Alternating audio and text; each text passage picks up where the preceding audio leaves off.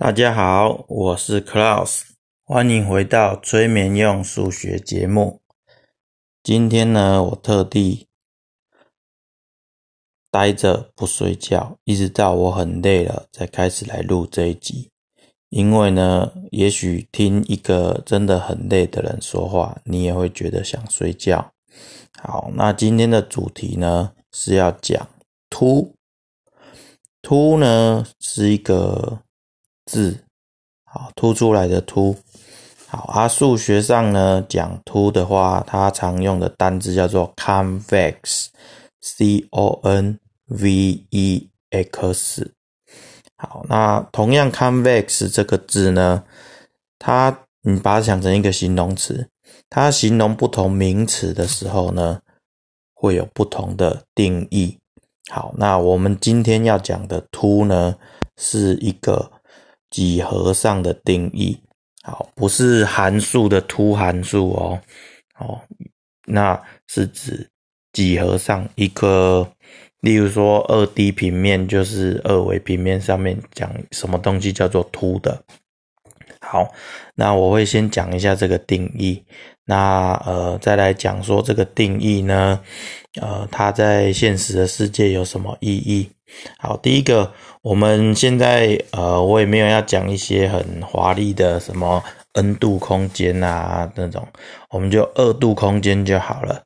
好，二度空间上面一个。东西如果叫做凸的话呢，很简单，它的定义是这样说的：这个区域，我们讲一个区域好了，这个区域里面任意两个点，你把它连成一个线段，不是直线哦，一个线段。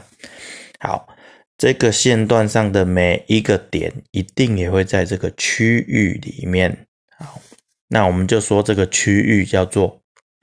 凸的，好，所以呢，讲完这个定义之后，我这我们再来想看看什么样的图形是凸的，什么样不是凸的。像圆形、正方形、正三角形、正五边形、正多边形，这种都是凸的。好啊，你说凸的，嗯，那那有什么是不凸的吗？哦，或者说叫做凹的。好，很简单。例如说呢，长得像月牙形状的，半圆形还不行要月牙尖尖的那种月牙形状就不行，因为你看哦，那种那种呃月牙形状的话，你把两个牙尖呢连线起来，中间那个线段呢就不在这个月牙的上面。好。那呃，像呃，有一些四边形比较特别的，就像那种飞镖形状的四边形，那个就不是凸的，好，那就不凸。那你说那叫凹吗？我我也忘记那个数学单词是什么了，反正 convex 就是凸。好，那你说凸有什么用呢？好，我以前就是就就只知道这个定义而已。好啊，当然，它在呃，就是说这个观念并不是说这个观念就有用，而是说你在学数学的很多东西，甚至不只是纯数学，你在学什么机器学习呀、呃统计学习呀那些华丽的新的东西的时候，你还是会用到原来的这些数学的定义。好。那凸呢？嗯，我就不讲那些华丽的什么人工智慧啊，来唬烂大家。因为老实说，我也不会。啊，我要讲凸，讲一个有趣的例子。好，其实呃，行政区的的图的那个区域，如果不凸的话呢，其实有时候会造成一些困扰。好啊，当然，嗯，你说。有规定行政区一定要不凸吗？也没有。嗯，例如说，呃，新北市某个区好了，它的形状就不是凸的。好，那他们那个区呢，有提供一些接驳车，让那个区的民众去搭乘。可是那个接驳车跑的路线就会变得很奇怪。你说公车路线本来就是这样，有时候开到这边凹进去，再开出来，对。但是呢，呃，基本上就是说那个接驳车的路线呐，你如果在地图上画出来，你就会发现它就是尽量不要开到别的行政区。好，开到别的行政区，你在别的行政区的人却用我们这个行政区的经费，这样子好像说不过去。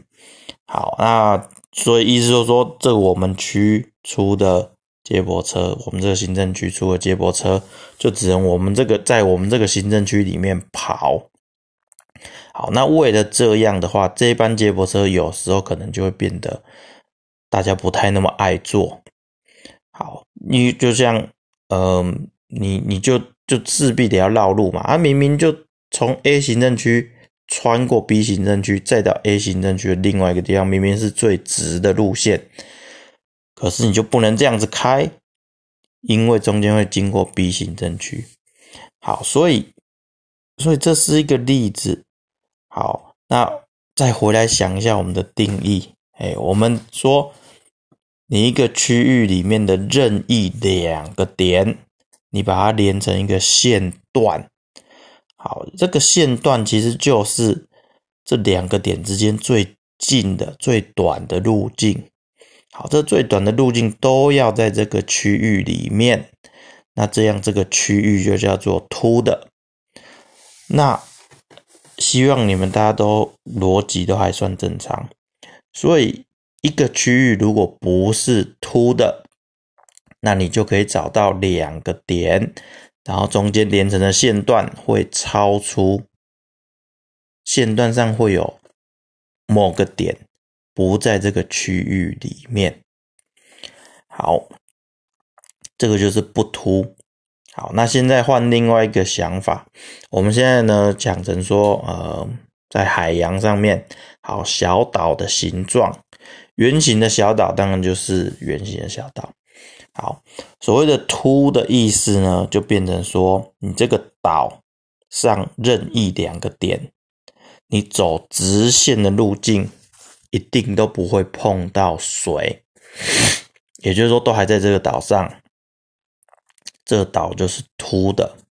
好，当然很多岛都不是凸的啦，像澎湖啊，那个就是弯成一圈，像澎湖这样弯成一圈，你从马公要到另外一端。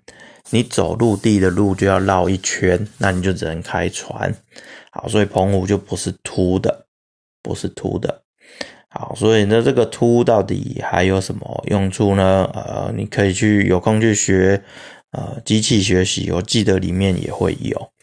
好，我只是觉得呢，嗯，有的时候这个数学是，呃，你不能说它没有用，啊，也不能说哦，学了数学就一定可以赚钱，这才叫有用，不是。它是一种语言，好，那你学过这个语言以后，你看世界的观点就更多元了，好，更多重了，好，那呃，最后呢，从这个凸的观点呢，来呃讨论一下一些呃政治议题，好了，好。其实呢，嗯，行政区重划这件事情，或许某些人应该蛮关心的。好，例如说，我是中等关心啦。好，就像说，呃，新北市明显就不是凸的，它中间挖掉一块叫台北市。好，那我举个实际的例子来证明新北市是不是凸的。好，新北市有一条县道叫做一零六，讲县道现在应该叫市道啦，就是市城市的市道路的道啊，以前就叫县道，叫一零六。一零六呢，从林口，然后呢往东边走，然后中间到哪里？到中和，到新店。新店它下一个要接深坑，还是说？如果你县道只能在这个县里面的话，那你就要从新店那靠到山上靠过去，靠到深坑。路当然不会这样子盖嘛。好，它中间有一段就是景美木栅。好，在在在台北市，它就叫做木栅路。呃，新北市的市道中间竟然有一段是台北市。好，那那个县啊，那个四到一零六是归归新北市管的。那你说，那他在台北的那一端该怎么管？让台北的管？我说管的意思就是你要出钱维修哦，出钱维护它哦。好啊，那那原则上应该呃，台北台北的就归台北管嘛啊，那个在新北的就不归新北管这样子啊。实际上我也不晓得，可是就是说你东西如果不是凸的，就会遇到这种状况。好，那这种状况就比较。呃，不是说难处理，就是说它就是一个比较特别的状况了。跟你一个行政区是凸的，你在行政区里面任意画两个点，画一条道路，一定都在这个行政区里面。好，跟别人别的行政区就没关系。所以凸的凸的区域呢，它有一些好处。好，我讲的好处呢，一种是数学上的好处，另外一种呢，你想象现实的世界，行政区是凸的，似乎就会比较好。因为你中间就是没有间隔嘛，那像新北市的行政区就就就像一个甜甜圈一样，中间是个洞，中间是台北市，你管不着，好，你管不着，好，那所以呢，嗯，我个人是觉得，就是呃，新北市反正这么大，对不对？人口又那么多，老实说，我觉得北海岸边那边的人跟板桥这边的人已经。差太多，他们距离真的有点遥远。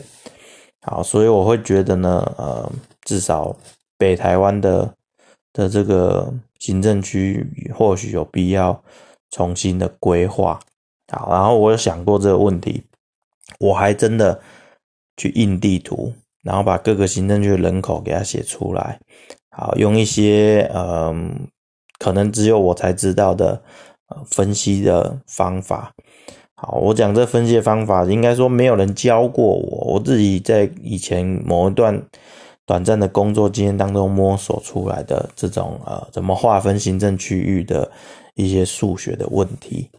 好，那我会觉得新北市其实至少可以切成几个部分。好，例如说呃，东北角跟北海岸，这是两个不一样的地方。好，至少有一部分呢划到。基隆，因为他们的生活区域其实是离基隆比较近的。那北海岸呢？北海岸其实就可以把，其实我我刚才讲这个行政区的重化是双北，好，甚至包含一部分的桃园一起纳进来。好，所以北海岸其实，例如说可以跟呃北投区把它连在一起。好，那接下来嗯。深坑啊什么？那当然，那人家都说那里是大文山区了，对不对？就很奇怪，大文山啊，文山区是台北市啊，对啊，沃它的外围这样圈起来叫大文山。好，所以你就应该把这些区全部都并在一起，就叫大文山区，也没什么不行。好，那进到中永和之后呢？